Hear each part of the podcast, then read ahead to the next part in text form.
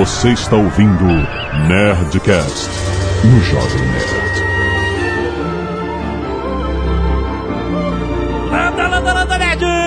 Aqui é Alexandre Antônio, Jovem Nerd, sempre em busca da singularidade. Aqui é o Atila e computadores já são muito mais inteligentes que os humanos. Que o Eduardo Spore, Deus escreve certo por linhas poéticas. Aqui é o Caio Gomes e hoje vocês vão entender por que gordo tem que ter ou cabelo ou barba. Oi, galera, aqui é o Cardoso e vamos aprender tudo sobre os buracos afro-brasileiros.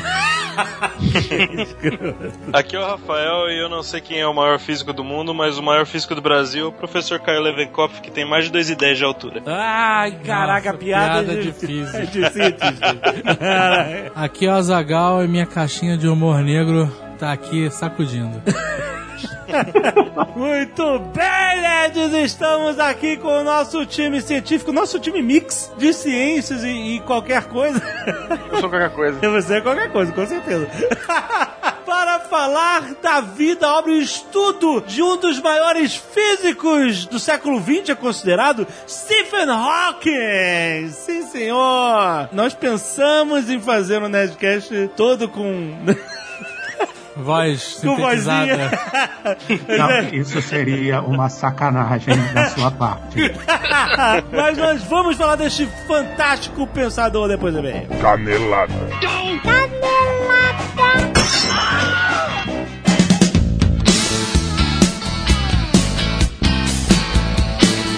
Muito bem, Azaghal, vamos para mais uma semana de vez e caneladas ao Nerdcast! Vamos. Azaghal, Stephen Hawking, estamos falando sobre ele hoje. Acho que muita gente, a maioria das pessoas conhece a figura de Stephen Hawking. Sim. Sabe que ele existe, né? Sim, Sabe é uma que ele figura notória. Exato, figura notória, mundialmente famoso. Poucas pessoas conhecem o trabalho dele. É uma coisa que a gente vai falar hoje, sobre o trabalho dele. Pode escrever. E menos pessoas ainda conhecem a vida dele. Quem Porra. É? Quem é a pessoa Stephen Hawking? E é por isso que nós estamos anunciando aqui um lançamento da editora intrínseca muito, muito interessante chamado Minha Breve História, que é a biografia, uma janela para o universo de Stephen Hawking. O universo pessoal do cara. Desde a infância dele na Inglaterra pós-guerra até a vida adulta, como ele se tornou um grande físico reconhecido internacionalmente, passa pelo diagnóstico que ele teve aos 21 anos, né? Ele teve. Ó, o spoiler do programa.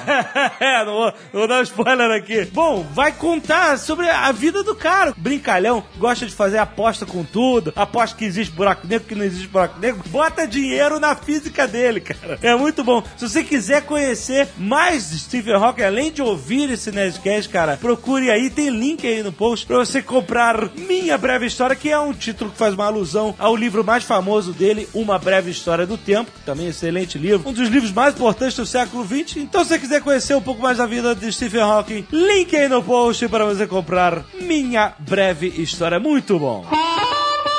E agora na história tem novidade, já começou o Natal da Nerd Store. Olha aí, o Natal começa mais cedo pro Começa agora, né? começa agora, já pode garantir seus presentes de Natal, porque temos dois lançamentos de camisetas espetaculares da Nerd Store. Dois fantásticos lançamentos.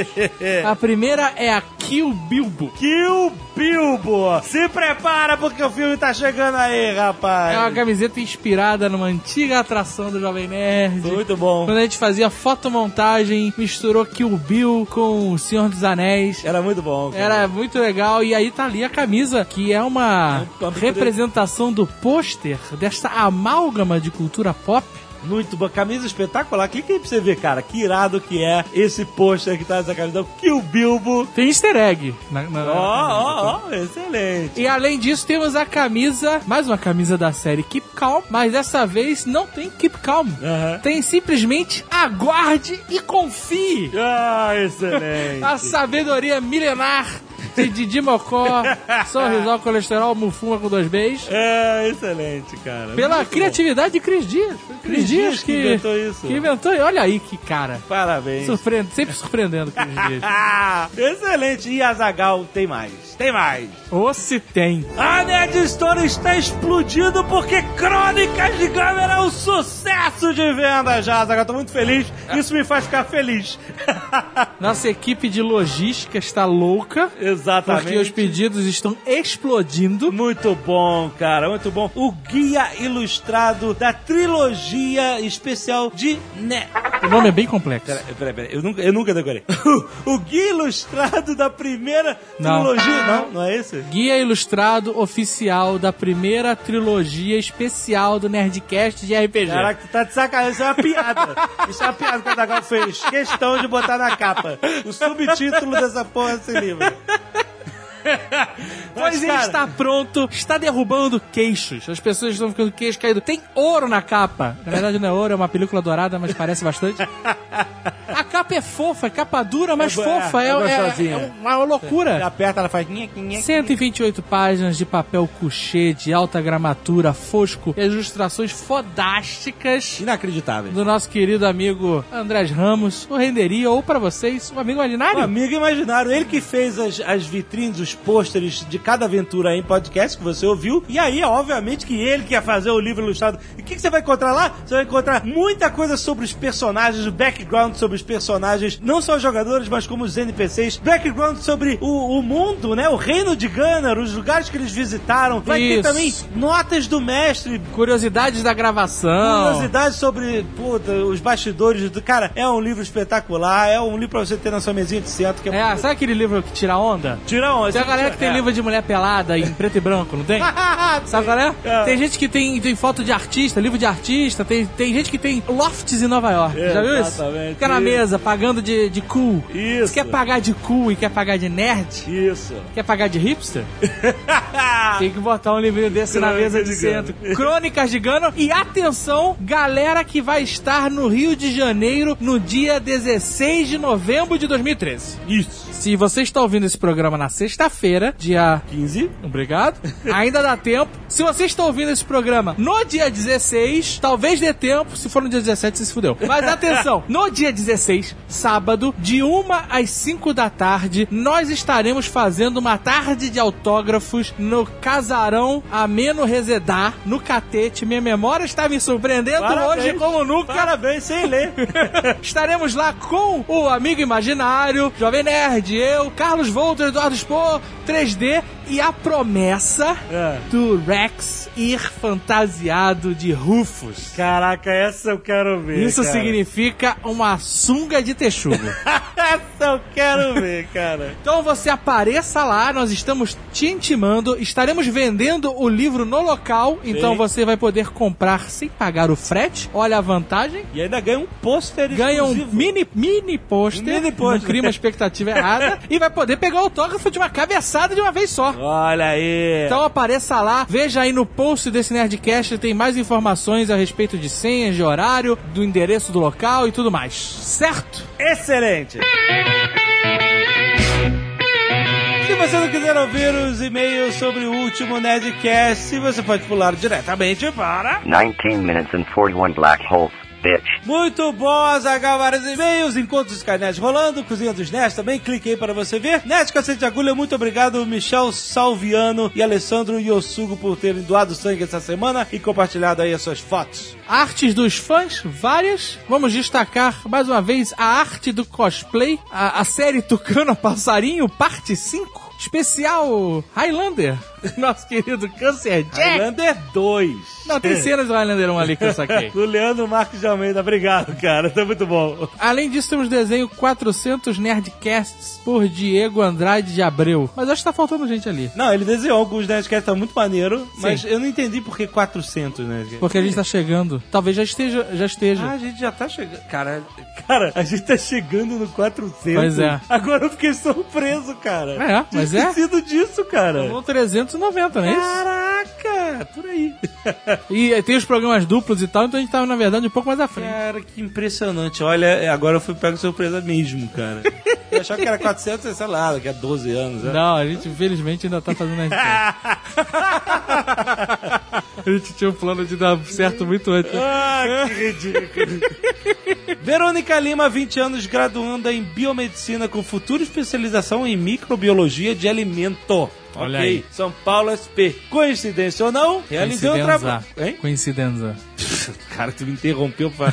Coincidência ou não, realizei um trabalho essa semana sobre as diversas formas é, e funções diferentes de embalagens para produtos alimentícios. Olha aí O que- último Nerdcast sobre embalagens. Quem diria que a gente ia falar um Nerdcast sobre embalagens? Mas Ficou muito engraçado. Vocês falaram somente do ponto de vista estrutural que as embalagens fornecem aos produtos, mas não falaram sobre sua importância informativa. Me refiro aqui sobre o rótulo, que é algo essencial em qualquer produto. Olha só. Explicando as dúvidas sobre as camadas de embalagens, sobre os CDs, as embalagens são divididas em três tipos: embalagem primária, que está em contato direto com o produto, embalagem secundária, designada para conter uma ou mais embalagens primárias, podendo não ser indicada para o transporte, e a embalagem terciária, que agrupa diversas embalagens primárias ou secundárias para o transporte, como a caixa de papelão ondulado, olha aí, por exemplo. Interessante. E o, e o sal não é embalagem. Ele é um aditivo conservante que muda as características do alimento. E por definição, a embalagem não pode mudar a composição do que ela reveste. Ó, aí. Olha aí. Logo o senhor da Oceania estava certo novamente. Ah, eu não me canso, eu não me canso de ter razão. Que, quer dizer, Eu só queria, eu só queria que as pessoas simplesmente aceitassem isso logo. Ia tornar todo o processo muito mais rápido. Ai, tá bom, ok. Daniel Meirelles, 28 anos, especialista em sistemas Unix, pós-graduando em gerência de projetos de TI, formado em tecnologia para gestão de negócios São Paulo SP. Caraca, o cara. A galera tá sendo específico. Aquelas, aquelas carteiras dos anos 90 que o cara abre e mostra um monte de cartão de crédito. É isso que ele fez agora. Aham. Lambda, lambda, lambda. Adorei o último Nerdcast, quem gosta de sempre. Tem uma história bacana, ou não relacionados ao tema. Bacana é aquele, né, aquele adjetivo que quando faltam outros. Ela começa quando tentei abrir uma embalagem de um controle de videogame. Como a maldita embalagem não abria de jeito nenhum, Ah, é resolvi cortá-la. Aquela, aquela maldita. Ele tentou cortar com um canivete suíço Putz. que sempre carrega consigo. Como sou um cara perfeccionista, ele tem um toque, diz ele, resolvi recortar a embalagem de forma que a lâmina do canivete contornasse o desenho do produto. Assim, eu ainda poderia aproveitar a embalagem caso precisasse trocar o aparelho. Essa embalagem é uma sacanagem. É. Porque você não tem como aproveitar ela nunca. Tem, cara. Você você fode tudo. Estava tudo correndo bem quando no último talo Ai, ai. a lâmina trespassou o plástico e Ah. acertando em cheio o meu dedão. Ai, ai. Pô, mas tu tava com a lâmina aí na direção do teu dedo? Uh, caraca. Ah. Falha. Falha do, do técnico TI, o Unix. A lâmina fez um corte de aproximadamente 25 centímetros? 25 centímetros, mas ele diz que acha que são. Diz 25 centímetros, a lâmina te cortou ao meio, cara. Deve ter sido 2,5 centímetros. É. O que é um corte bem grande já. tá. Que culminou em um rio de sangue que banhou tudo que estava em volta. Ai, que dor. O resultado, dois pontos, não foi 25 centímetros, nem Não foi, fudendo. 25 o cara nem morreu, fudendo, cara. dois pontos no dedão e anti-inflamatório por duas semanas. Eu dei mole com o canivete, mas a culpa maior são dessas malditas embalagens que não abrem Tem que, nunca. tomar, tem que tomar cuidado, que essa embalagem é foda, maluco. É, Se, se você É, assim, o erro, vamos ser sinceros, o cara ficou nessa mongolice de tentar cortar. É, Ah, é. Pega a porra do canivete, aponta pra onde não tiver nenhum ser humano, nem nenhum animal, aponta pra parede, empurra a faca ao oposto de você, entendeu? Exato. Você tá de um lado, a lâmina tem que estar apontando pro outro. Pô, Uma linha você- reta, puf, Exato, abriu. Pronto, é. é. É, não tem mistério. Ah, Crianças que vão brincar com faca, essa é a dica. Olha, caraca. que. Importante dizer, crianças não brinquem com faca. Não briguei com faca, exato. Mas se forem brincar, a culpa é dos seus pais.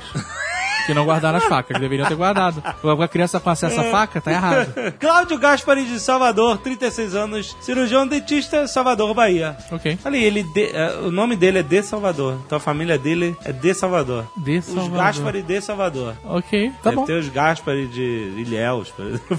Deve ter. Vamos lá. São Ouvindo, Paulo. Gaspres de São Paulo. Né? Ouvindo o Nerdcast 388 sobre embalagens, algumas coisas me chamaram a atenção. Primeiro foi o fato do senhor da Oceania relatar que gosta de refrigerante de máquina. Sim. Isso me lembrou do tempo em que meus pais tinham uma lanchonete. Na ocasião, descobri que o que bebemos é uma mistura de xarope, gás e água da rua. Exatamente. Explico. Depois de instaladas as máquinas, as empresas vendem separadamente tubos de gás comprimido e xaropes com os diversos sabores. Tudo isso fica conectado à tubulação com água de abastecimento local. Obviamente, toda mistura passa por um filtro potente, mas eu não fazia ideia que estava tomando água da torneira quando pedi o meu refrigerante. Ah, mas se passou no filtro, não é mais água. Exato, o negócio da torneira, Não, né? no filtro. Era- eu vou te falar. É, De qualquer forma, é bom dizer que as empresas enviavam um funcionário regularmente para aferir a condição de pureza da água após passar pelo filtro. Será, cara? Em todo boteco? Ah, cara. Toda. Tu tá preocupado, tu tá, tu tá num boteco, tu pediu um refrigerante e você acha que a água vai te matar. Aquele ovo cozido que tava com cara de kibe, aquele ali não vai te fazer mal nenhum. Não, é nada, isso mesmo? nada. Ah, tá bom. Lucas Bicudo, 25 anos, estudante de engenharia de automação, Toronto, Canadá. Olha aí, que chique. Aí, cagou a regra. Mas a gente pede, então não tem como recriminar o cara. É. Se ele não tivesse botado onde ele veio, a gente não estaria lendo o e-mail É. dele. Mas cagou, né? Tudo bem. Sobre o último Nerdcast de embalagens, o que o Atila comentou a respeito do leite no Canadá é verdade. Todos aqui deliciam-se com leite de saco. que beleza. É, começou. O motivo é simples, ele é quentinho. Não, não, que nojo! Que nojo! Você tá fazendo piadinha aí por fora do texto, não tá, tá procurando isso. O motivo é simples, vai. Ele vem quentinho e grosso. Não! O preço do leite nas embalagens de papel chega a ser o dobro do sacão, olha aí, do sacão de 4 litros de leite. É leite pra caralho. Ai, cara. Caraca, um saco de 4 litros é uma parada É mondronga. a barrigona mole. Porra, como é que você leva um saco de 4 litros de leite pra casa? É foda. Uma garrafa de, de água de. de Eu não sei, cara. Uma garrafa de refrigerante de 3 litros. Sabe aquela que parece Eu um, sei, é um um monstro. torpedo? É, eu sei. Já é um monte. Como? Como é um saco de. de, tem que ser duas pessoas pra levar. Caraca. Hoje em dia, como bebo pouco leite e sou ostentador, compro leite de caixinha mesmo para agregar valor à minha geladeira. Agregar valor. Aham. E a praticidade da vinda em geral. Porque a parada do leite de saco É. é que você tem que sacudir pra pensar. Não, brincadeira. Para com isso! É que você tem que. Você tem que ferver, né? É, é, o todo leite de saco tem que ferver? Não, tá no algum, saco? algum é só agitar. Apenas mais algumas curiosidades sobre embalagens no Canadá. Cagando regra, viu? Melhor que vocês. Aqui as bolachas recheadas ou biscoitos, caso você mora em alguma região do Brasil que utiliza a palavra errada para denominar esse alimento, vem em caixas e não naqueles tubos de plástico. Fininho com a maldita fita vermelha From Hell. A quantidade de bolachas que vem nessas embalagens é equivalente a dois ou três tubos. São pacotes, não são tubos, né? Tudo bem. É. Que compramos no Brasil. E só existem praticamente duas opções de sabor: Oreos e Fuji-O. O equivalente ao chocolícia daqui. Quem tá fazendo aqui? Que, que esse e-mail? É realidade canadense? É, realidade canadense. Me contando dia a dia. Aqui, ó, só tem esse biscoito. Lucas, ó. Luca Bicudo, segue aí.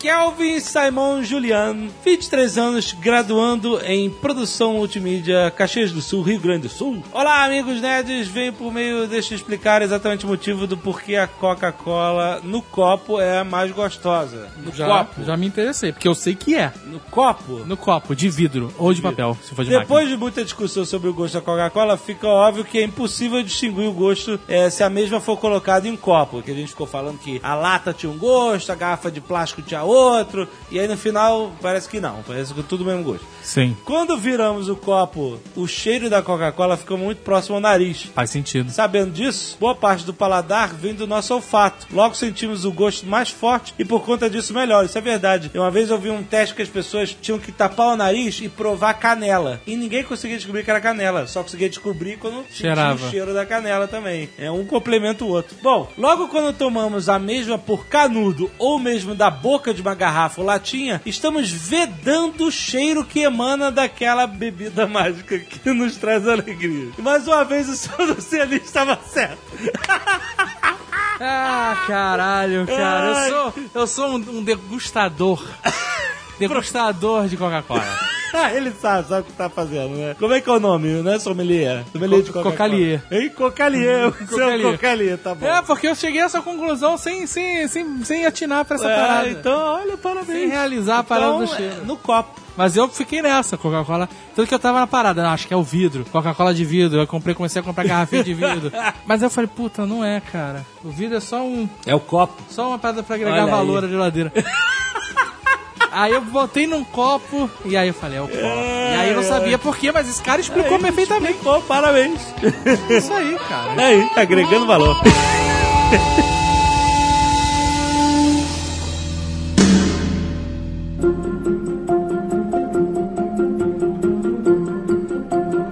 Stephen Hawking ele tem um problema motor. Então ele ele pensa. Ele e o Rubinho, né? Exatamente. Mas então, qual é o problema que ele tem que deixou ele confinado naquela cadeira de rodas, mas que graças à tecnologia ele pode se comunicar, dar aula, pensar, dar palestra e aparecer no Big Bang Theory? Ele tem esclerose múltipla. Não, esclerose lateral miotrófica, cara. É, desculpa. Nossa, pé no peito! Ele tem esclerose lateral amiotrófica. ok. O que é uma esclerose? Esclerose é a degeneração do sistema nervoso motor. Então, quando a gente chama alguém de esclerosado, a gente tá dizendo que ele é um estabanado. Na verdade, Zagal, inclusive, é, ele começou a detectar esse problema. Justamente a primeira coisa que ele teve foi que ele começou a ficar desastrado. Exatamente isso. Ela estava muito desastrada, aí ele foi no médico e detectou, porque é o primeiro sintoma que dá quando o cara tem um problema desse tipo, né? Detalhe, com 21 anos e deram dois anos de vida pra ele. O cara deve ter ficado tão feliz. Caraca. Nossa. Ele tava no primeiro ano do doutorado dele, em Cambridge. Foi quando o médico diagnosticou ele e realmente falou: você tem dois anos de vida, mas pra você fazer alguma coisa com a tua cabeça, você continua o doutorado aí. Obviamente, ele desistiu do doutorado, ficou coçando o saco, até ele ver que a coisa ia melhorar. Caraca. Ah, mas peraí, melhorar? Ele parou Não. mesmo nessa época? Não, ele Sabia. não parou, ele ficou deprimido e parou de fazer tudo. É, aí ele o- disse que a mulher dele foi quem trouxe ele de volta, não é? Ah, é verdade. é. Isso, a irmã dele apresentou uma amiga pra ele, daí ele começou a sair com a amiga da irmã, daí ele começou a sair da depressão e voltar a fazer pesquisa. Ele tá com 70 anos já, ele já viveu uns quase 50 anos a mais do que disseram que ele ia viver. Exatamente. Ele deu azar, claro, de, de ter a doença, mas ele deu muita sorte no sentido de que a doença não expandiu. No seguinte sentido, não necessariamente todo mundo que tem essa esclerose lateral vai perder só movimento. Tem gente que também tem demência e ele não teve. A degeneração dele foi só motora. Ah, tá. Então ele consegue pensar e desenvolver o pensamento normalmente. O outro problema que geralmente acontece e mata quem tem essa esclerose é ou o problema respiratório ou o problema para comer. E ele tem assistência suficiente para não passar por isso. A assistência que você diz é dinheiro. Exato. É. assim, dinheiro, É. três enfermeiras o tempo todo. Eu e- vi um filme com a, aquela menina do Mad About You. Seu canalha, eu sabia que você ia falar desse filme. Bom filme. puta Menina de- About You, com a Helen Hunt? É, com a Helen Hunt, isso mesmo. Que ela é a psicóloga. Ah, Psicóloga. é, que faz sexo com... isso, isso, exato. é- Ela é uma assistente É, não, social é- sexual. Ela é uma psicóloga profissional. Vara de família o negócio dela. Que pariu, cara. Não é isso no filme? Bem, e aí tem o cara no filme que tem um problema motor. Não, não lembro qual é. E ele precisa ficar dentro de um pulmão artificial. É. É. O nome desse filme é As Sessões. Isso, Sessions. Estilo Volpone? Estilo Volpone, ô, ô, ô Zagal? Estilo pólio dos anos 50 e 60. Aquele que só fica a cabeça do lado de fora. Isso, e aí, porque o que acontece? Ele não consegue respirar, né? A pressão, não é isso? A pressão externa é, impede que ele respire. Não é isso? Não é isso? No caso de quem tem essa degeneração motor, o que acontece é que o diafragma para de funcionar. Então a pessoa não tem movimento muscular para respirar. Olha aí. E o que, que esse pulmão artificial faz? O pulmão artificial ele expande, ele cria tipo um vácuo em volta da pessoa para fazer o tórax expandir. Se você não tem pressão interna para fazer ele expandir, ele cria essa pressão por fora. Mas hoje em dia dá para resolver isso com ar pressurizado, tipo alguma coisa mais próxima de uma máscara de, de mergulho, sabe? O Stephen Hawking precisa disso? Ele de vez em quando precisa de respirador, mas pelo visto ele não usa isso o tempo todo. Só que ele não fala, não é por causa da, da, da esclerose diretamente. Ele não fala porque ele teve que fazer uma traqueostomia. Ah, é? Outra É, parada que o é. nego não sabe, né? Interessante. Fala aí, Atila. Assim, problemas mais comuns com quem tem essa esclerose e essa degeneração muscular é que a pessoa perde a capacidade de engolir e de respirar. Ele teve algum problema respiratório bem sério, foi internado. Pneumonia, E- pneumonia. Em 85, Foi pneumonia, ele pegou né? a pneumonia numa viagem que ele fez pra Genebra, na Suíça. Pegou a pneumonia, o nego teve que levar ele pro hospital e meteu a traqueostomia nele, né? A questão é o furo aqui no, no pescoço. É, ele já não falava bem na época e só a família entendia ele, mas depois dessa traqueostomia ele perdeu totalmente a fala. Não que se ele falasse normalmente alguém fosse entender, mas tudo bem. Hoje em dia certamente não entenderiam, né? Mas na época ele, ele falava com certa dificuldade, inclusive ele ditava é, Ele os tinha textos pra intérprete, né? Alguém. É, ditava os textos de nego e ia, né? É muito mais rápido do que ficar no botãozinho, né? Era melhor. E aí dificultou. Mas ele, ele falou que a cadeirinha sintetizadora lá, na verdade, libertou ele de precisar de um intérprete. É uma maneira de ver as coisas, né? Isso que é legal, né? Eu tenho uma dúvida muito grande com essa parada, né? A gente conhece ele porque ele fala com aquela voz, voz sintetizada, né? Que ele escreve e ela fala. Aliás, eu tenho duas dúvidas. uma, será que, tipo assim, quando a gente vê ele dando entrevista, é, né? Tá tudo editado e tal, mas será que a pessoa ter que esperar, tipo, ele vai letra por letra, tum, tum, tum, tum, Não, nem... porque ele clica numa letra, o, o, o Jovem Nerd, ele clica numa letra, aí é como se fosse, é, como a gente tem hoje em dia alguns sistemas de busca e tal, que ele dá várias seleções de palavra quando você clica na letra, por exemplo, B. E as seleções vão geralmente pe- pelas coisas que ele fala, por exemplo, B o Sabe, cara sabe fala aquele teclado de Android, o Swift Key, que Ele você usa coloca uma T9. palavra ele meio complexa. completa, né? Não, mas você tem, que, você tem que esperar um pouquinho, né? Você tem que até ele fazer a frase ali. Hoje, em que... hoje em dia ele tá usando, ele só consegue mexer a bochecha e já tá na velocidade de uma palavra por minuto. Por minuto? É. Como assim? Um minuto? Por palavra? É. Deve ter uma palestra bem longa. Não, mas o. Ah, eles já deixam tudo, tudo preparado, né? Caralho. Só o cara, que, o cara que fica com o controle remoto lá no- na, na coxinha que aperta o play e pronto. Não, certeza, não cara, é uma um- palavra por minuto, Não é, não é um merda. palavra hoje, tá maluco, cara. 15 Deve palavras por minuto ele faz. Ah, ele aí, pô, tá maluco. Mas ele, ele tem um protocolo que qualquer entrevista com ele, principalmente as que são ao vivo, as pessoas submetem as perguntas pra ele previamente, Claro, ele digita claro, claro. tudo, daí faz. Ah, mas não, mas isso não é uma exclusividade dele, não. É qualquer celebridade que seja, ainda mais gringa, é o padrão. O cara vai pra uma entrevista tipo David Letterman, o cara já tudo. sabe quais são as perguntas, já tá tudo acertado. Ele chega lá, ele vai perguntar isso, eu vou responder isso, não sai do script. Então isso é até um, não um- algo exclusivo dele. Isso é um padrão, ele tá só se aproveitando pra Minha- padrão. outra coisa que eu tenho dúvida é o seguinte: é, antigamente, né, a- a- essa voz artificial era muito tosca, era muito eletrônica e tal, e é a voz que a gente conhece dele, né? Hoje em dia, as vozes artificiais são super bem feitas, né? Elas Google Translator. quase são como uma voz humana, quase lá, tá chegando lá. Ele não pôde atualizar essa voz, né? Porque a voz que a gente conhece dele é aquela voz, sabe? É, ele próprio já falou que ele ofereceram pra ele trocar a voz, só que ele não quis, porque pra ele a- essa voz já é a voz dele. e- O que ele fala, a única coisa que ele usou, ele fala que ele gosta muito da voz, mas o problema é que tem sotaque americano. A única coisa que É, ele, é, que ele ele é fala. inglês, exatamente. E convenhamos, é muito mais charmoso do que se ele falasse com igual a. Ah, ele depois que ele foi diagnosticado, ele teve três filhos, viu? Ele teve três filhos. Depois de diagnosticado. A cabeça das pessoas é só humor negro. Eu só vou dizer Que isso. horror, cara. Não, eu, não, não, eu, eu, tô, eu tô falando das pessoas, você inclusive. Não, não. Não me é- vem com esse teu que horror, não. Agora, além disso, você quer saber algo mais engraçado ainda? Ele se casou com a, com a amiga da irmã, como a gente falou, em 75. Em 89, ele traiu ela com a enfermeira. Deu um pé nela, né? 89, então ele se separou da mulher. Traiu mesmo? uma- Traiu com a enfermeira. O que, é- o que é traição? O que é traição pra vocês? Pelo que eu Defina a entendo, traição. pelo que eu entendo, a imaginação de cada um faz trabalho aí. Dica, a cena que vocês estão todos imaginando tem o episódio da- do seriado animado do Gilbert. Ah, não. Que tem um personagem que é uma paródia do Stephen Hawking e ele conhece uma menina na mesma cadeira de rodas usando o sintetizador. Ah, não. e tem cara. a cena que vocês estão imaginando. Não, não, não quero. Mas não agora, quero. só pra ver como ele não se deixou levar pela doença, ele se separou a segunda vez em 2005 e esse ano, uns seis meses atrás, ele admitiu que ele é frequentador constante de casas de swing. Caralho, não, isso é sacanagem. Isso, Assim, eu ia falar que é sacanagem, mas. Mas, é- mas é- Ele é daqueles bem. tarados que gosta de ficar olhando. Ah, é, isso é muita, muita falta de sacanagem. Isso sim. ok. Quando eles apostavam, faziam aposta é, com os amigos dele, eles sempre apostavam assinaturas da Penthouse, da Playboy, coisa assim. Isso eu sabia. Agora, casa de swing, ele explodia a cabeça mesmo. Aliás, apostar foi o que ele mais fez pra provar as teorias dele, né? Tudo o cara entrava em aposta. É mesmo? Ele fala que a, a aposta, uma das apostas que ele fez sobre a existência de buracos negros ou não era meio que um seguro, porque É, é. to- é, a- todas as teorias dele dependem da existência de buracos negros. Uhum. E ele apostou contra a existência de buracos negros, porque pelo menos se buracos negros não existirem, ele ganha uma aposta.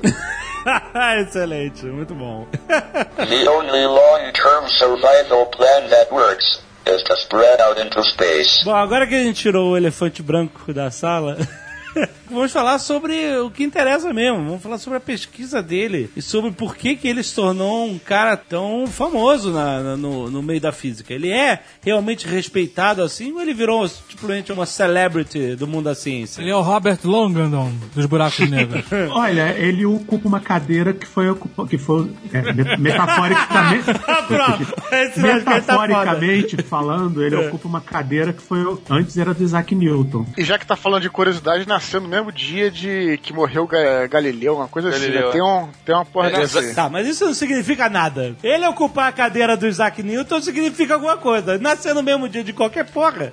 É, Assim, é, o negócio da cadeira de Isaac Newton, é, apesar de ter um significado, é, foi mais. Porque ele era um físico respeitado já, mas eles precisavam de alguma maneira justificar pagar todos os bônus que ele precisava para poder continuar em Cambridge. Então existe o lance político na escolha dele para ser o catedrático lucasiano. Acho que o negócio dele estar na cadeira de roda foi meio tipo: olha que coisa, um gênio preso num corpo é, inerte. Esse Na verdade, assim. é tudo golpe dele. Ele, ele- em, casa, em casa escondido ele anda. Caraca, ia ser foda. Se o cara chega em casa, levanta, fala normal, sabe? Fala com a voz sei lá, do Frank Sinatra. Imagina, cara. Ai, hoje Ia tá ser o foda. maior golpe ever, ever. Então, o, o Hawking, ele é um cara é, que teve trabalhos importantes e tal, em cosmologia, em física de, de buracos negros e, e etc. A maioria dos trabalhos importantes dele foi na década de 70 e 80. Assim, o pessoal às vezes exagera, coloca ele como o maior físico que já existiu e não sei o que, o maior físico vivo e tal. Não, ele é um físico, um bom físico, um físico com, com, com uma certa... Ah, maldito humor negro! Tomando conta de mim. O quê? Bom físico. Putz, cara. bom físico. Pariu.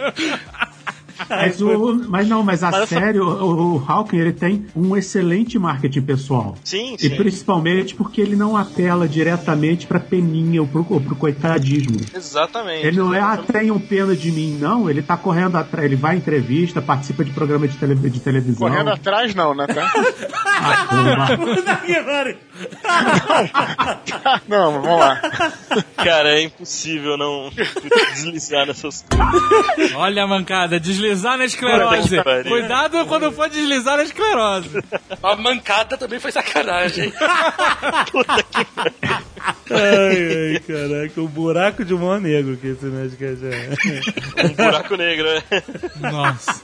The only long-term survival plan that works is to spread out into space. Grande parte da pesquisa dele foi sobre buracos negros. É, Eu, como leigo no assunto, pelo menos eh, associo sempre buracos negros ao, ao Stephen Hawking. Como é que foi a, a verdadeira participação dele nessas pesquisas? Muita gente acha que o Stephen Hawking é o inventor ou descobridor dos buracos negros. Eu tinha essa impressão também, graça. É, na verdade, as primeiras soluções que indicam a existência de buraco negro na relatividade geral são de 1918, que é logo depois da descoberta da relatividade geral. O termo buraco negro mesmo, ele foi cunhado nos anos 50 e uma piada. Era o pessoal que era contra a ideia dessa teoria que usava isso como uma piada para desmerecer esses que acreditavam que é na existência desse tipo de corpo estelar. Aham. O Hawking, ele já pegou esse campo que já existia, já, já tinha muita gente trabalhando, e ele estudou propriedades do que seriam esses buracos negros, que muita gente já trabalhava, mas não eram acreditados como existentes na época, completamente pela academia, e descobriu várias propriedades sobre isso que daí sim fizeram que as pessoas depois começassem a aceitar que eles realmente deveriam existir. Ele, na verdade, mostrou que o buraco negro não é buraco negro, né? É, então, é isso que eu queria falar, porque esse nome induz a gente a, um- uma interpretação errada, né? A gente fala buraco negro, a gente imagina um buraco, e a gente logo imagina que o que tem dentro do buraco, né? Tem outras dimensões, ou... e aí não é isso, né? Não? Não, olha. É o quê? Me corrijam se eu estiver errado, mas a primeira ideia dele, pra chegar nos buracos negros, a obsessão dele era descobrir a origem do universo. É isso mesmo. É, Daí que veio a teoria do buraco negro pra tentar explicar o Big Bang, se o Big, de onde veio, se tinha um outro universo antes disso, não é isso? É, é mais ou menos assim. Existe um, um tipo de solução da, da relatividade geral que a gente chama de singularidade. Então, a singularidade é basicamente um ponto no espaço-tempo em que deu tudo errado, entendeu? O tecido do espaço-tempo tá com um furo naquele ponto. Imagina assim: o espaço-tempo foi, foi tão esticado pela gravidade naquele ponto que ele, ele tá infinitamente esticado, vamos dizer assim. É aquela E- experiência que o Carl Sagan faz de esticar um, um tecido e jogar uma massa sobre ele, uma bola sobre Isso. ele, não é isso? É, então Imagina- ele vai imagina que esse distorcendo o tecido- tecido, né? Distorce. Imagina que ele vai distorcendo, distorcendo, distorcendo, distorcendo até rasgar. Imagina isso. Isso, Imagina é. que naquele pontinho o tecido do espaço-tempo tem propriedades matemáticas esquisitas e, e- e os campos gravitacionais são infinitos e, e várias coisas são infinitas. Mas ele Então, rasga por excesso de massa ou por excesso, por excesso de de- gravidade. É, Aham. processo de gravidade. Imagina que é, a gravidade é basicamente uma deformação do espaço-tempo e naquele ponto ele está infinitamente deformado. Sim. E o trabalho inicial, o trabalho, acredito até que tenha sido trabalho de doutorado do Hawking, foi relacionando essa teoria de, de singularidades com a teoria do Big Bang, com a, a teoria,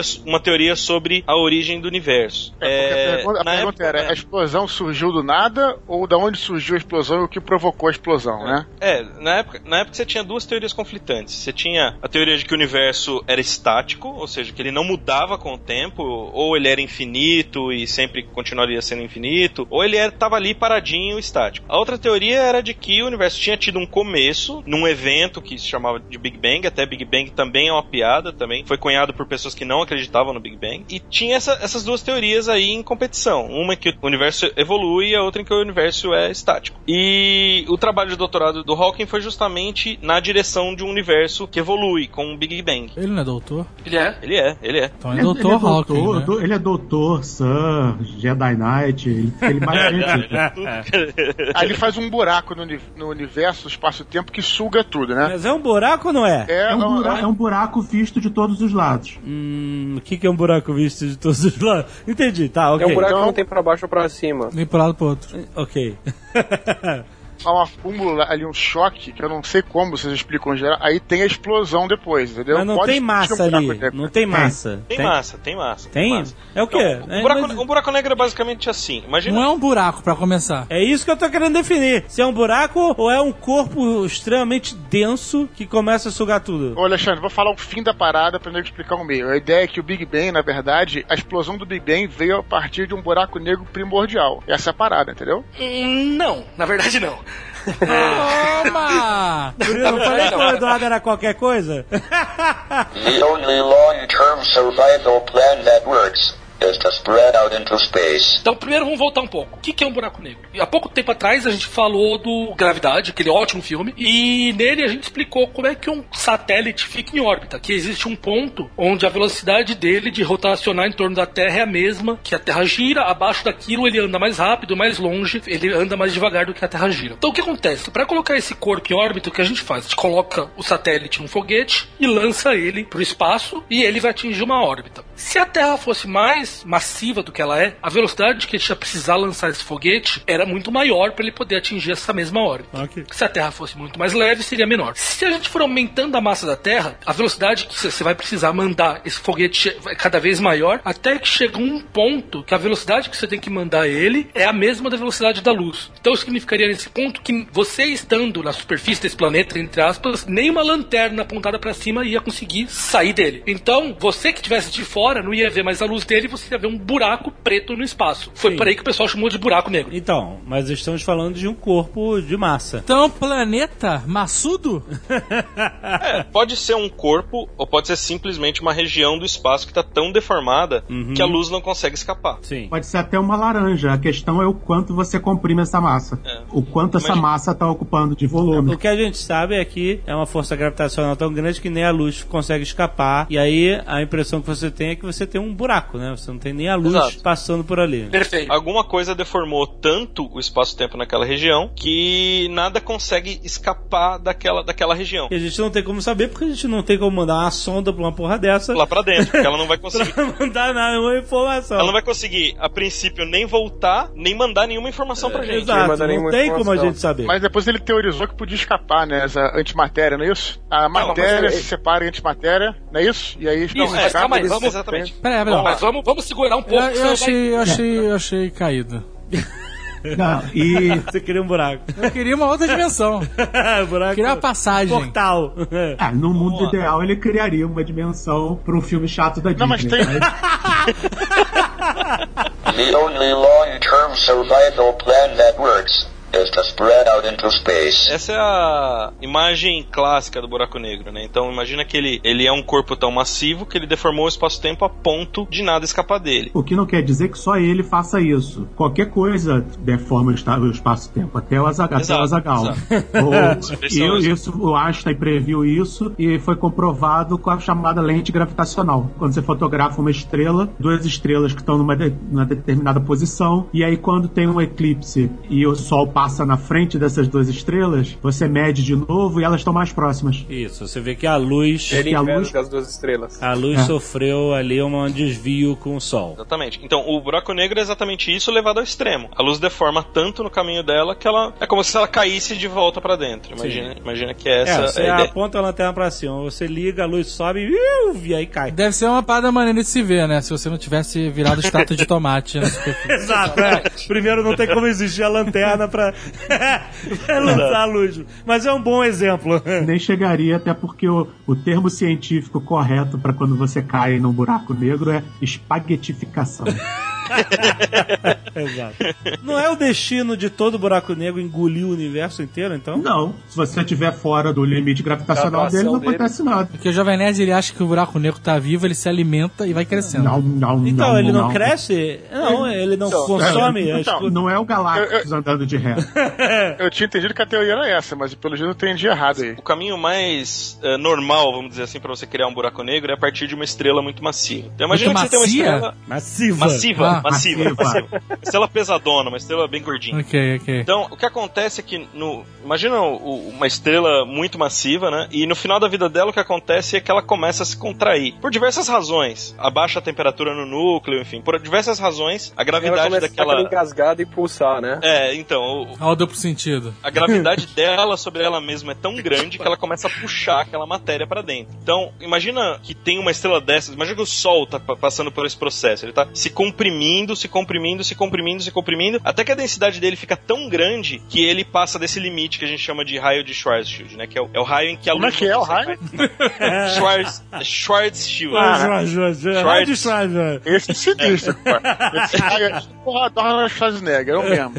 Se ela fica menor do que esse raio, ela fica tão densa que nem a luz consegue escapar. Ah, e aí temos um problema. O problema é que ela continua tendo a mesma massa. Então, pra quem tá fora desse raio, a gravidade dela ainda é mesma. É igualzinho era antes. A diferença entre um buraco negro e uma estrela normal é que o buraco negro é muito mais denso, muito mais compacto, então você consegue chegar mais perto dele. Essa é a ideia. Então, imagina que se você trocasse o Sol por um buraco negro com a mesma tomar. massa que o Sol tem hoje, o caminho da Terra não ia ser alterado, né? A órbita da Terra não ia ser alterada. Ela ia continuar a mesma. A gravidade aqui seria a mesma. O problema é que, se você chegar perto o suficiente, aí sim, você Aí vai fudeu, ser. não tem como aí sair. fudeu, aí você vai ser atraído pra dentro e não vai conseguir mais sair. Caralho. Eu sou leigo, não sei se vocês perceberam. É. Não, fala bronco, fala bronco. Bronco, sou bronco. Eu e a maioria do público. E aí fica difícil entender. Vamos dizer que a gente tem o, o Sol, o nosso Sol, a nossa estrela, estrela de quinta grandeza, obrigado, ensino fundamental, é, se, se transformou num buraco negro, é, ou numa bola negra, ou não sei lá qual, né? Bola negra. E aí, cordão da bola preta. Cordão da bola preta. Aí a massa dele ficou tão densa que virou aquele chupa, chupa galáctico, certo? Ah, aham. Só que só se você ficar muito próximo a ele é que você sofre efeito dessa gravidade, certo? Isso. A diferença dele pra gente vai ser absolutamente zero. A única diferença é que você vai poder chegar mais perto dele e aí você não vai conseguir mais sair de órbita. Aí você vai ser atraído pra superfície dele. Vamos dizer que um planeta, vamos dizer que o planeta Terra, por algum motivo, o Bruce Willis botou um motor no planeta Terra e o planeta Terra foi em direção a esse Sol, que agora é um buraco negro, que é uma bola negra. Ah. Se ele chegar próximo demais, o planeta vai ser sugado inteiramente? Ele vai cair. É a mesma coisa que o, esse satélite europeu que caiu agora na Terra. Ih, vai cair. A mesma coisa que acontece com cometas toda semana. Chegou muito perto, a gravidade já está atraindo o tempo todo, mas quando a velocidade do objeto não consegue se sobrepor à atração da gravidade, ele é atraído para a superfície e. Com um pequeno detalhe que a diferença de gravidade perto do buraco negro faz a espaguetada, né? Não, é, então, isso É. aí. Vamos lá. O que a gente tá falando? Existe um ponto na superfície de um buraco negro que. A partir dali você é obrigado a andar numa direção, que é em direção ao centro dele. Nada que você faça impeça que você ande para esse centro. Então é por isso que nada escapa. A luz não escapa, não tem. Tudo vai pro centro do buraco negro, que é esse ponto central que até agora a gente não sabe o que, que é. Ok. Daí a segunda coisa o que, que é? Vamos imaginar a Terra. Por que a gente tem marés? Porque a diferença de gravidade entre o solo do, do oceano e a parte de cima já é suficiente pela água ser líquida para que ela se deforme e a gente tem áreas de maré e áreas sem maré. Marés, né? Isso que a gente fala que é a diferença de gravidade entre os pontos faz com que a água seja atraída de maneira diferente do Japão do que aqui no Brasil. A água lá tá muito mais longe, ela fica afastada. Num buraco negro, a diferença de gravidade entre o seu corpo já é tão pequeno que o seu pé é puxado muito mais forte que tua cabeça. E isso vai aumentando cada vez quando você fica mais perto. Até que muito perto, a distância do teu átomo já é suficiente para que ele um lado seja mais atraído do que o outro e o átomo seja destruído. Caraca. Então, à medida que vai caindo, tudo vai sendo destruído. Tudo. Caraca, você tem uma obliteração a nível atômica. A nível. Então, mas, Em mas nível uma, atômico. mas uma partícula consegue escapar, não consegue? É uma Não, mas partícula. calma. É a partícula de Deus. Vamos segurar essa pergunta. Vamos segurar essa pergunta um pouquinho mais aí. Mas olha só, então, Chega tendo, tendo isso tudo, tendo tudo isso em vista, se existir alguma criatura que viva no buraco bola negro, É. se ele conseguir escapar de lá, ele é um super vilão, Já tá muito puto. né? Porque ele é super forte. É, e ele não consegue escapar. Ah, E aí, numa gravidade normal, light, ele é super poderoso. Na verdade, pelo contrário, ele seria feito de pura bondade, na verdade. Porque é, a parte negativa dele ia ser jogada pra dentro do buraco negro e ia ser uma suicida e pra jogar a parte positiva ia ser jogada de volta pra fora. Essa é a teoria. Deu as duas partes vai, caraca, vocês estão malucos. E antes que caiam na lembrança do filme do Lanterna Verde, o buraco negro, se o Sol virasse um buraco negro, ele teria mais ou menos 6 km de diâmetro. É pouco. Ou seja, a massa inteira do Sol em um objeto de 6 km. 6 quilômetros é pouquinho. É É nada. uma É belota. É uma bolota. É. Não, mas é, é exatamente esse o ponto. Pra você fazer um buraco negro, você teria que ser capaz de pegar o Sol inteiro e botar em 6 km de raio. Quantos quilômetros de raio tem o Sol hoje? 695 mil quilômetros. Ok. Tem que baixar pra É, Agora a gente tá falando. é muito daquela sacola pra, pra comprimir roupa pra botar na mala, né? Exatamente. Tem que embalar vácuo. ah, é. Porra, por que vocês não deram nenhum exemplo de dessas malas, né? Que a pessoa usa aqueles sacos com aspirador pra. Sabe? vácuo. Edredom? É, edredom era um bom exemplo. A vácuo. Você tem um edredom, é gigante, você chupa o edredom. É, isso aí. E aí ele fica com a massa e atrai. atrai o fiscal. Mas vamos lá. Agora que a gente entendeu o que é o buraco negro, daí a gente pode voltar Mais ou menos. Mais ou menos. Mais ou menos. Então aguardem aí um Nerdologia Buracos Negros. Átila, se vira aí pra explicar essa merda em cinco minutos. Problema do Rodrigo tocando.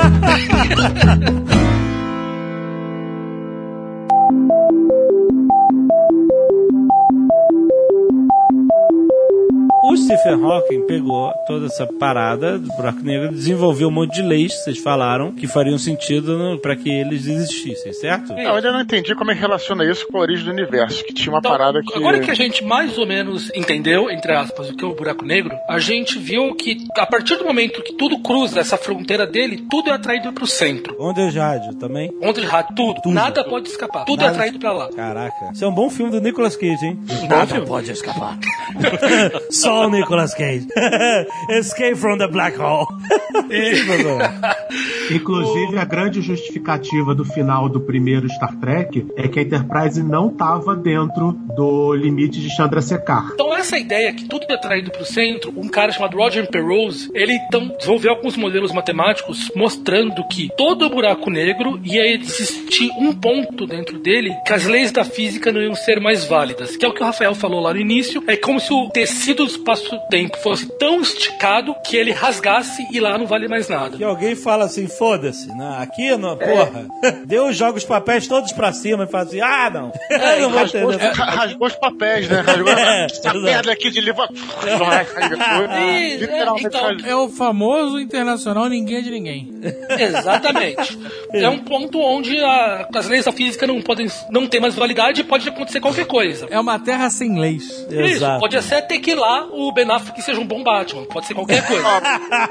é de lá que saem todos os roteiros do Doctor Who, né, cara? Não, não funciona, não funciona as leis porque já é parte de outro universo. Olha aí, Zagal. Olha que legal. Olha, Tá bom. Gostou da teoria, né? fica a dica. Então, vamos lá. Então foi isso que o Penrose fez. Ele mostrou que para toda solução de buraco negro existe uma singularidade, que é isso que o Rafael explicou. O que o Hawking fez no doutorado dele foi, ele aplicou a mesmo tipo de teoria para o universo e ele provou que para toda solução da relatividade geral para o universo existe um ponto de singularidade no início dela. Então existe existe um ponto lá no início onde as leis da física não eram válidas e o universo começou a partir dali. Foi isso que ele provou na tese de doutorado dele. Certo. E aí ele liga a teoria do Penrose de buracos negros com o universo. Então essas duas coisas de existirem em singularidades e nas duas partes. Mas a explosão foi como do Big Bang? Então, aí, o Hawking, ele não, o trabalho dele não, não vai nada além disso. O que ele demonstrou foi que deveria existir uma singularidade. Como foi o Big Bang, não, ele não trabalhou com isso diretamente. Aí entendeu? é fácil.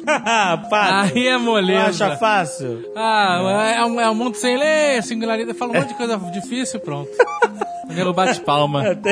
Explicar mesmo, ninguém explica nada. O que eu li foi isso, foi que tinha essa concentração de matéria, de gravidade, e ali teve a explosão, entendeu? Que eu vi no documentário. Isso, isso. Então existia esse momento onde existia uma puta de uma massa concentrada e o que ele. Então, isso a gente já achava que existia isso. O que o Hawking demonstrou no tese de doutorado dele foi que não existia como escapar. Era obrigatório existir essa solução de massa muito concentrada. Aquela solução que era do espaço ter sempre existido e nunca ter ouvido o Big Bang, ela não é possível. Ele provou que essa solução a gente não pode acreditar nela, tem que realmente ter tido um Big Bang no início. Que era como as outras pessoas já vinham estudando, entendeu? Interessante. Interessante. Então, é Então, então foi o que eu tinha falado, justamente isso. Mas nada disso. É isso aí, eu acho que é isso mesmo. Ele ganhou algum Nobel? Não, não ganhou nenhum Nobel. não. Mas é uma injustiça isso? Ele não ter ganho um Nobel? O Nobel tem cota, não? ah, não. Não, não começa. Não, mas tem escada. The only long-term survival plan that works is to spread out into space. A questão do Hawking ganhar ou não um Nobel, assim, ele tem uns trabalhos interessantes, eu não vou entrar no mérito se eles merecem ou não um Nobel, porque. Não, você vai É, entrar no mérito. Porra, cara. Senão você não tem o que Assim. fazer aqui, cara. Essa é a realidade. Você tá aqui pra falar mal. Você acha que o Stephen Hawking vai ouvir esse Nerdcast? Não, a questão falar é essa. mal. é- A questão é, tem tanto físico no mundo e tem tantos trabalhos que são tão importantes ou, ou mais importantes do que os trabalhos do Hawking que tudo bem, ele poderia até ganhar um, sei lá, se o Comitê Nobel resolvesse dar um prêmio pra ele, não sei se muita gente ia reclamar, mas é que tem uma fila tão grande de gente pra ganhar que Ele é mais um não cara che- conhecido do que um cara que contribuiu muito. não, né? acho que, acho que nem isso, acho que nem isso. É, é- é- o ponto é, é. é difícil você falar, putz, tal cara nunca ganhou um Nobel, é uma injustiça. Pô, é, é ele e mais dezenas de milhares de pessoas que poderiam ter ganho e, e- e não ganharam, entendeu? Tipo, Aham. é uma vez por ano só e. Você tá dizendo que devia ter mais, mais Nobels. Não, tem outros prêmios bem importantes também. Nenhum, nenhum chega a ser tão prestigioso quanto o Nobel, mas Qual? tem a, a medalha Sakurai, tem a medalha Fields, que de vez em quando cai pra físico teórico. O Sanders dos, dos físicos. Não, mas ele tem, ele tem O um. Globo de Ouro dos físicos. É meio Globo de Ouro mesmo, é meio Globo Ele de tem Ouro. vários prêmios. Ele tem até uma medalha Albert Einstein aqui, olha só. Deixa eu dar uma medalha pra ele também. Qualquer um que tenha. dá um badge das caras. Perde o Bad da Sky Nerd. Bad swingueiro. The only long-term survival plan that works is to spread out into space. O problema é que muitas vezes você de- a gente demora a perceber a importância de uma teoria de um cara desses. Então, algo que sai hoje só é entendido e só se torna realmente importante daqui às vezes 50 anos. Aham. O caso do Hawking é bastante complicado, porque assim, o que ele fez já é bem aceito. O trabalho de doutorado dele é muito bem aceito na academia, é considerado um trabalho muito bom. O trabalho que ele fez nos anos 80, que é o que fala sobre evaporação de buracos negros, também é muito bem aceito. Evaporação de buracos negros? A, a gente, a gente já falou sobre isso aqui, hein? a gente vai. Ele vai falar sobre isso. E é pra Não, vocês um discutir a exemplo. cabeça de vocês. O trabalho do Hawking, da chamada radiação de Hawking, por enquanto é um conceito ótimo, boni ótimo, bonitinho e funciona, mas só. Só que se você for lembrar, por exemplo, em Star Trek, as naves romulanas são movidas por singularidades. Pode ser que elas usem radiação de Hawking e daqui a 500 anos singularidades sejam o combustível de combustível da nossa frota estelar. E aí o Hawking vai ganhar um senhor Nobel póstumo. Não, não, eu entendo o que você está querendo dizer, só que o que eu quero dizer é o seguinte: o que ele fez foi como se ele tivesse arranhado a superfície do que é essa área que a gente chama hoje de gravitação quântica. Existem pessoas que fizeram trabalhos muito mais importantes do que ele e que não são conhecidas. O Hawking sim tem um fator de ser um ótimo cara de marketing e a condição dele chama atenção, por isso que ele é muito conhecido. Se não fosse isso, ele não seria tipo Penrose, que era o companheiro dele de trabalho, que é tão brilhante quanto ele e ninguém fala dele, por exemplo. Invejinha, invejinha, invejinha. Não, o Penrose é, não, não, não, o Penrose é legal, ele tem um excelente livro chamado A Mente Nova do Rei, onde ele prova que é, vai ser impossível desenvolver inteligência artificial e é triste perceber que ele fala sério. Opa, olha aí. Qual o nome? A Mente Nova do Rei. Tem em português isso? Não, não tem, mas Não, em inglês seria The, The Emperor's New Mind. eu te passo depois o- a referência. Passa o resumo. Passo, passo. Eu não tenho tempo, cara. The only long-term survival plan that works is to spread out into space. Ele também não trabalhou na porra da teoria de tudo, que não quer unificar todas as teorias. Como é que funciona isso? Que ele diz que desistiu disso até. Ah, desistiu dessa merda. Uma teoria pra todos dominar, é isso? É, É, ele quer unificar tudo. É, A, a- a grande verdade é que desde o final dos anos 80, ele não tem feito grandes pesquisas que são muito interessantes. Ah, porra, coitado, o cara pode se aposentar também, né? Passar aí pra fim de semana, eu vou pra casa de swing, em vez de ficar pensando Não, em... vai lá, né, cara? Já, já, já, já merece, já. É, já merece, já merece. Estudar os buracos negros lá. pô. Não, lá ele, ele é atraído pros buracos negros. Isso aí. Ai, Ele é uma das pessoas que mais divulga a teoria de cordas, teorias que são teorias que tentam explicar todas as leis da física como um conjunto único de equações. Então, a teoria Eu- das cordas não é inimiga do bóson de Higgs, por exemplo? Não. Não? Você pode imaginar que ela, é uma- ela tenta explicar como ah, o modelo padrão veio a existir. Ela, digamos, é uma teoria que tenta ser mãe da teoria do modelo padrão que contém o bóson de Higgs. Ah, é? Imagina assim, o modelo atual que explica a física, que é o modelo que envolve o bóson de Higgs e tal, e essas outras partículas elementares, ele tá aí. Ele tem uma comprovação experimental absurda. Qualquer Stephen coisa que tinha substituir... apostado contra, né? É, ele tem várias apostas desse tipo. Contra a descoberta do, do bóson de Higgs. né? Então ele era a favor, né? não, sério, nessa teoria, se ele apostar contra, é porque ele é a favor da parada, né? Mas o- a ideia é que qualquer coisa que venha substituir esse modelo, no mínimo precisa explicar tudo que ele explica. Sim. Então ela, ela vai acabar contendo esse- o, o modelo atual da física como um caso especial, digamos assim. Tipo, ó, quando você tá nessa, nessa e nessa situação, a minha teoria é igualzinha ao modelo padrão. Mas tem outros casos que o modelo padrão não explica, que essa outra minha teoria explica melhor. Entendi. funciona assim. A teoria do modelo padrão explica como você usa tijolos para fazer uma casa. A teoria das cordas é, é, explica como você faz barro. Entendi. Perfeito. Ótima analogia. É, o Cardoso sempre ajuda a gente, cara. Fazer barra é tranquilo, cara. Manhã cedo. Pariu. Puta que pariu. Porra, Essa teoria, né? De a manhã gente cedo. nunca vai né? virar cosmos assim. Imagina o Neil melhor é... deGrasse Tyson sentado na privada. O Pra barro você fazer é o origem universo, da você tem que começar dando barro. Ai, caraca. É bom saber que você tá, né, tá funcionando bem de manhã cedo. Parabéns, cara. É um bom horário, pô. É, né? Que você já toma banho e já tá livre o dia inteiro, né? É, exatamente. né? Eu acho legal. As técnicas, né? Você, você educou seu corpo pra isso. Esse papo tá uma merda, cara. Não dá.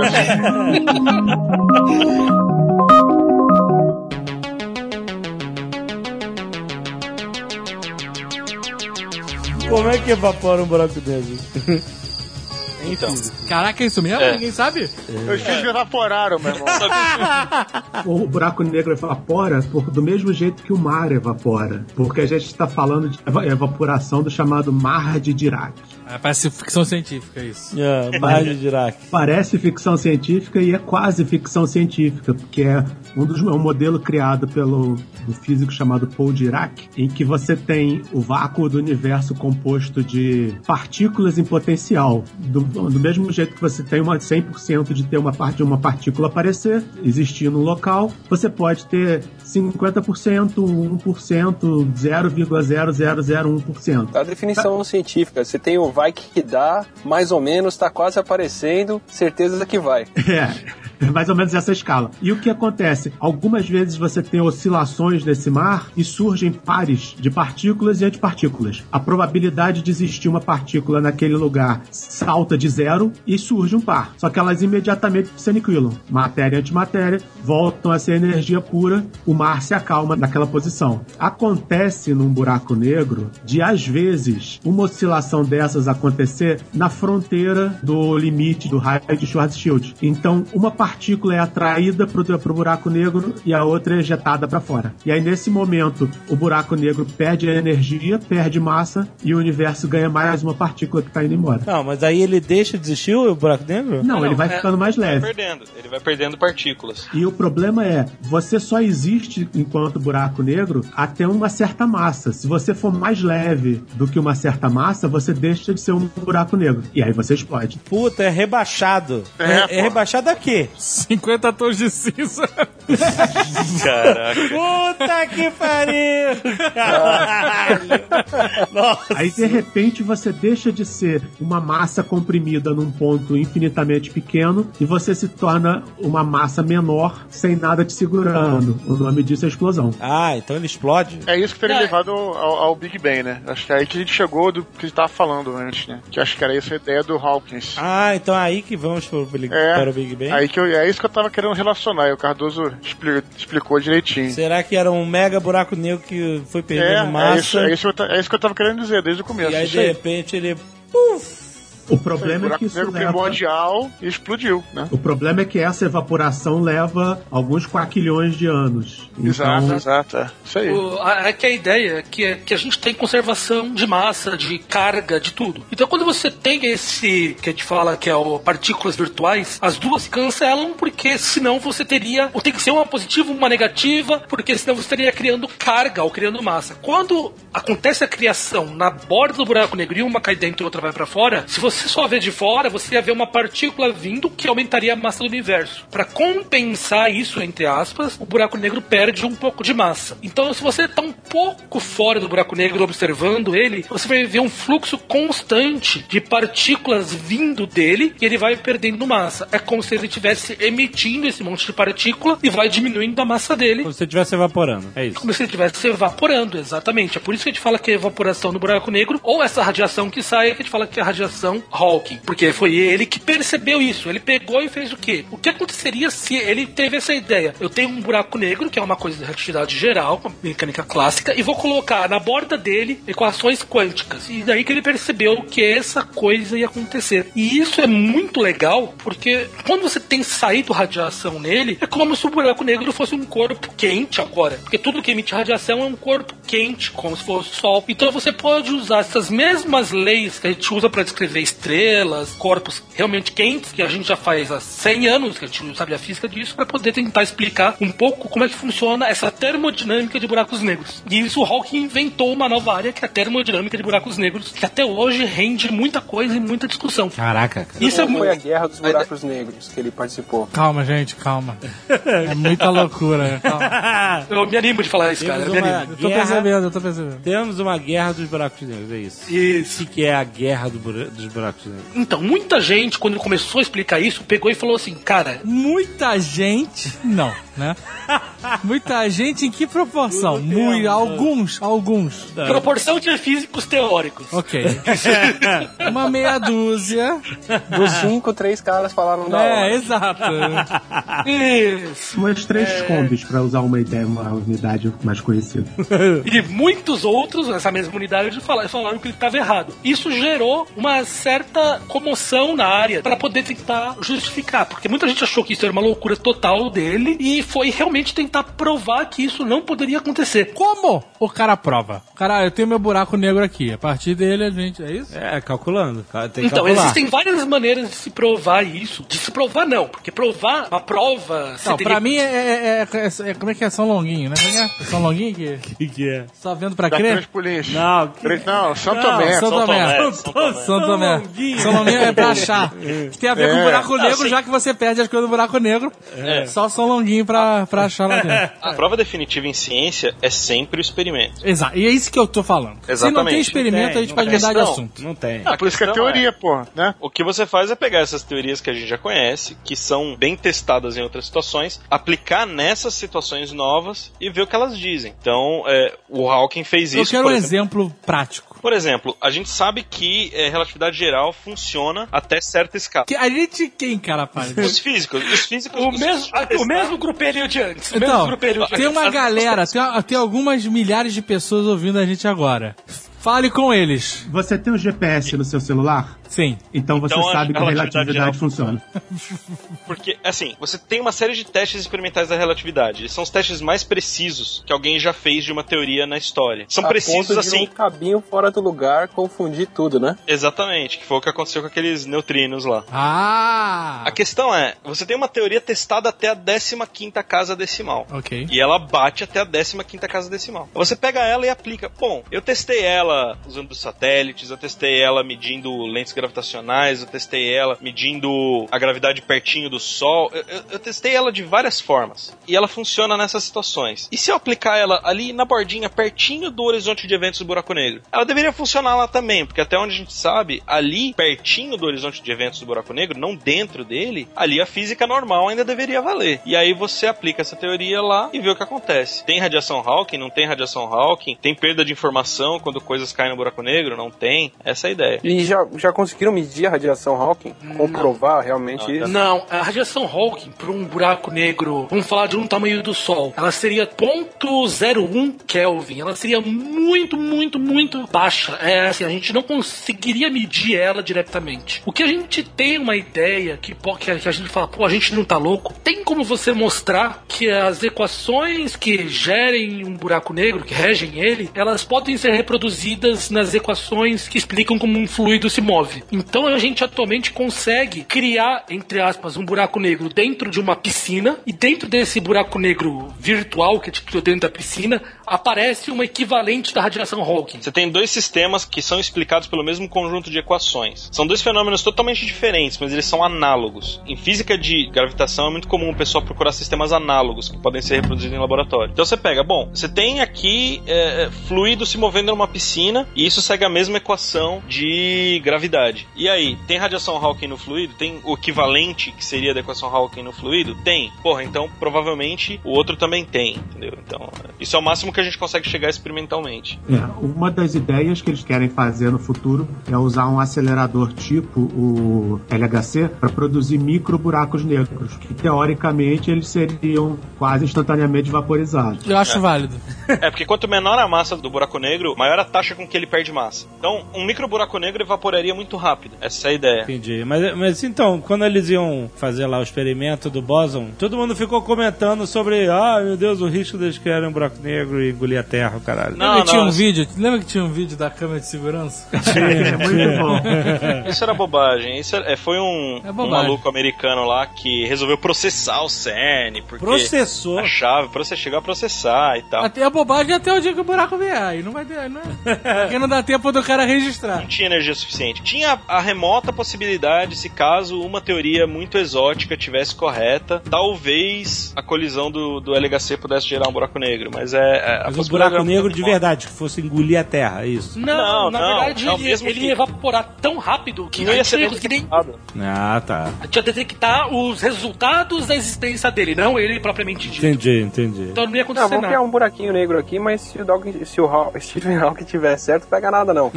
É, não tinha essa teoria de que quando explodiu a primeira bomba atômica havia o risco de incendiar a atmosfera da Terra? Não, não a primeira, cara. Não a primeira. A Tsar Bomb lá, que era pra 100 Foi a megatons, eles di- di- di- diminuíram mas, pra é, 50. Na, Outra na- na- na primeira, eles estavam com medo que isso pudesse acontecer. E, É, e foda-se, né? Explode mesmo assim. Pode dar uma merda do caralho. E todo mundo É que, nem, é que nem coito interrompido. Pode ser, né? Pode ser um problemão, mas vamos arriscar, né? Tinha um elevado grau de certeza que isso não ia acontecer. É o coito interrompido. The only long-term survival plan that works is to spread out into space. A coisa mais legal da ideia do Hawking ter criado a teoria dele é que, a partir do momento que ele explicou como é que vinha a radiação, ao mesmo tempo a gente, como eu falei, a gente entendeu que é a termodinâmica de buracos negros. Foi aí que a gente percebeu que os buracos negros eles são explicados por pouquíssimas coisas. Basicamente, exatamente se você. Um buraco negro só, ele só diferencia do outro pela massa, pela carga ou se ele tem rotação. Então, são as únicas coisas que vão poder diferenciar dois buracos negros quaisquer é realmente a massa dele, ou a carga, ou a rotação. Qualquer outra coisa que aconteça dentro dele, não importa as coisas que eu jogo dentro dele, nada do que tinha nela vai poder mudar o que ele é. Então, é por isso que eu fiz aquela brincadeira no início do episódio, que eu falei que a gente só nenhum gordo pode se diferenciar, pode ter que ter barba ou, ou cabelo. O pessoal falou que os buracos negros são é, eles não têm cabelo, porque nada diferencia ele. Hã? É, é, E- é, e isso, isso- isso daí mexe com. Então, quer dizer, se eu e o Azaghalt e o, e o Alexandre tirarmos o cabelo, ninguém vai perceber quem que é o outro aí, entendeu? Nossa senhora. Ok. Ou seja, buraco negro só faz gordice. e essa definição mexe com o brio de um monte de cientistas porque ela comete um pecado que é o buraco negro destrói informação. Ah. É, exatamente. A ideia é: não importa se você jogou uma tonelada de enciclopédias britânicas no buraco negro ou uma tonelada de lixo. A informação que você vai tirar de lá de dentro é a mesma. Você não vai conseguir recuperar nenhuma informação da matéria que entrou no buraco negro. A única coisa que você vai saber é quanta massa ele tem, quanta carga ele tem e o quanto ele gira em torno do próprio eixo. É o mínimo que se espera de um bom buraco negro também. Esse resultado é um resultado é, usando é, relatividade geral clássica. Não entra mecânica quântica. E uma das apostas que ele fez com o Kip Thorne e com o Preskill era a seguinte aposta. Tá, se a gente colocar mecânica quântica na parada, o buraco negro vai ter cabelo ou não? Ou seja, o buraco negro vai ter outras características que guardam informação da matéria que caiu nele, ou ele vai continuar sendo uma entidade sem cabelo, que só tem massa, carga e, e rotação. Uhum. Até hoje existe uma, uma controvérsia sobre quem ganhou a aposta. O Hawking concedeu, né? Ele falou que tem um trabalho dele lá que mostra que o buraco negro tem sim cabelo, que ele concedeu a aposta, que é que ele perdeu. Mas o Kip Thorne não, não concorda, não. Thorne acha que ele não provou nada, não. O Hawking é um cara bastante, digamos, vocal, assim, nas opiniões dele. Né? Ele não esconde muito o que ele acha sobre as coisas. Quando ele tá sumindo da mídia, ninguém mais fala dele, ele vem com uma opinião controversa, né? De uma polêmica. É verdade. Outra vez ele fez um documentário aí sobre vida inteligente fora da Terra, né? Alguma coisa assim da BBC ou Discovery, whatever. Ah, tem uma declaração E dele. ele falou que se alienígenas, né, chegassem aqui não ia ser bonito. Se não, Se quando? vê um ET, Quando? atira primeiro. o comentário que eu fiz inicial foi por causa de uma das frases dele, que ele falou que a gente tem que se programar geneticamente pra ser mais inteligente do que as máquinas vão ser, senão elas vão atacar a gente. Caraca. Começando por ele, né? Acho que mais nada é polêmico do que ele falar publicamente que faz swing, né? Mas tudo bem. Então ele tava nessa hora porque ele certeza. tava desesperado, né? A última polêmica dele é com relação à eutanásia e tal, que ele foi defender publicamente a eutanásia e na Europa esse assunto é tabu pra caralho. Então ele Ele tá com foda-se ligado há algum tempo, né? Tem a parada também do, de, das opiniões controversas dele em relação a negócio de religião, de Deus, né? Que ele falou que não é porque ele acreditava que era possível, depois disse que não era possível de jeito nenhum também. É, Isso é uma vo- coisa que chama muita atenção, né? Quando a gente fala de, de Deus, assim, todo mundo, pá, os jornais já vão em cima, né? Fazem mil matérias. Então, é outra maneira esse acho que ele salvou, acho que ele salvou junto com a casa de swing pra, tipo, polêmicas pra, pra horas realmente necessárias, assim, né? Depois É. de 30 anos de pesquisa, cheguei à conclusão de que eu não preciso de Deus pra explicar nada. Pô, É. agora você vai É, ele falar mandou essa. ele mandou An- essa. Antes, antes ele falava, né, que era possível se teve uma criação, ter um criador, uma coisa assim, que não, não dizer que ele acreditava, mas ele falava que era possível. Acho que era algo do tipo. E depois ele mandou que não existe espaço para Deus no universo e tal, uma coisa assim. É, ele disse que é, o universo poderia ser criado sem Deus. É isso. É isso que ele disse. E Não dependeria de Deus pra, é, existir as É, coisas. isso, isso É, aí. A teoria da cosmologia moderna tem bons mecanismos para explicar como poderia um universo surgir, massa surgir, matéria surgir ah, espontaneamente. Tem bons mecanismos para isso. E ele levou isso a um extremo de dizer: ah, cara, isso prova que não precisa de criação, não precisa de criador e tal. Isso já, já explica de onde que vieram as coisas. Uhum. É, É. Criação espontânea é, explica tudo e, e não precisa de Deus. Sabe o que é? É controverso, né? Mas ninguém pode provar que o que ele falou é certo nem é errado. Sim, ninguém. claro, claro. Isso, é. Todas as pessoas que falaram, ah, ele tá falando merda, ok, prova, não tem como provar. E ninguém que, que concorda com ele também pode provar. Então é Daí é uma polêmica, discussão daí é polêmica. Exato, né? Exato. Daí é polêmica, né? Exatamente. É, porque quando o cara tem uma coisa certa, não tem polêmica, né? Exatamente. É, mas a- a- a- ainda aí na religião ninguém pode provar nada, né? Mas a hora que ele vai lá e fala, ah, eu acho que a gente não devia explorar tanto o espaço porque eles podem ser nocivos e hostis, o Neil de Trás Graça deve dar dar pirueta de raiva. Eles quem que tá falando? Os alienígenas? Os alienígenas. Sim, sim. Ah, Aí ele tá meio tá. que jogando contra a política de exploração espacial, né? E contra uma das regras mais básicas criadas pelo Arthur Clarke e pelo Carl Sagan, que eles definem que qualquer civilização suficientemente avançada para explorar o, universo, o espaço, essencialmente tem que ser pacífica, senão ia se autodestruir. É, é uma boa, exatamente. O que não deixa de ser extremamente otimista. É, otimista, claro. Vocês não pensam a possibilidade do cara dar uma zoada às vezes, não, cara? Sério. Falar isso só pra dar uma zoada. Tipo assim. Só pra dar uma zoada? O cara, o cara, meu irmão, o cara vai na casa de swing, porra. Puta. Não é, pô, olha Que só. cara- credibilidade que tem um filho da puta desse. É, é tradição entre os físicos, cara. Olha Vai deixar- aí! Olha aí, cara! É só perguntar pro Richard Feynman. Só sei que você acabou de me arranjar um problema, Atila. Puta que pariu. Os físicos ficaram quietinhos. É, Ex- ex- existe, uma, existe uma tradição aí de físicos teóricos que tem uma, uma, uma vida bastante ativa aí em outras áreas. O negócio é ficar de olho em casa de swing na Inglaterra que tem rampa.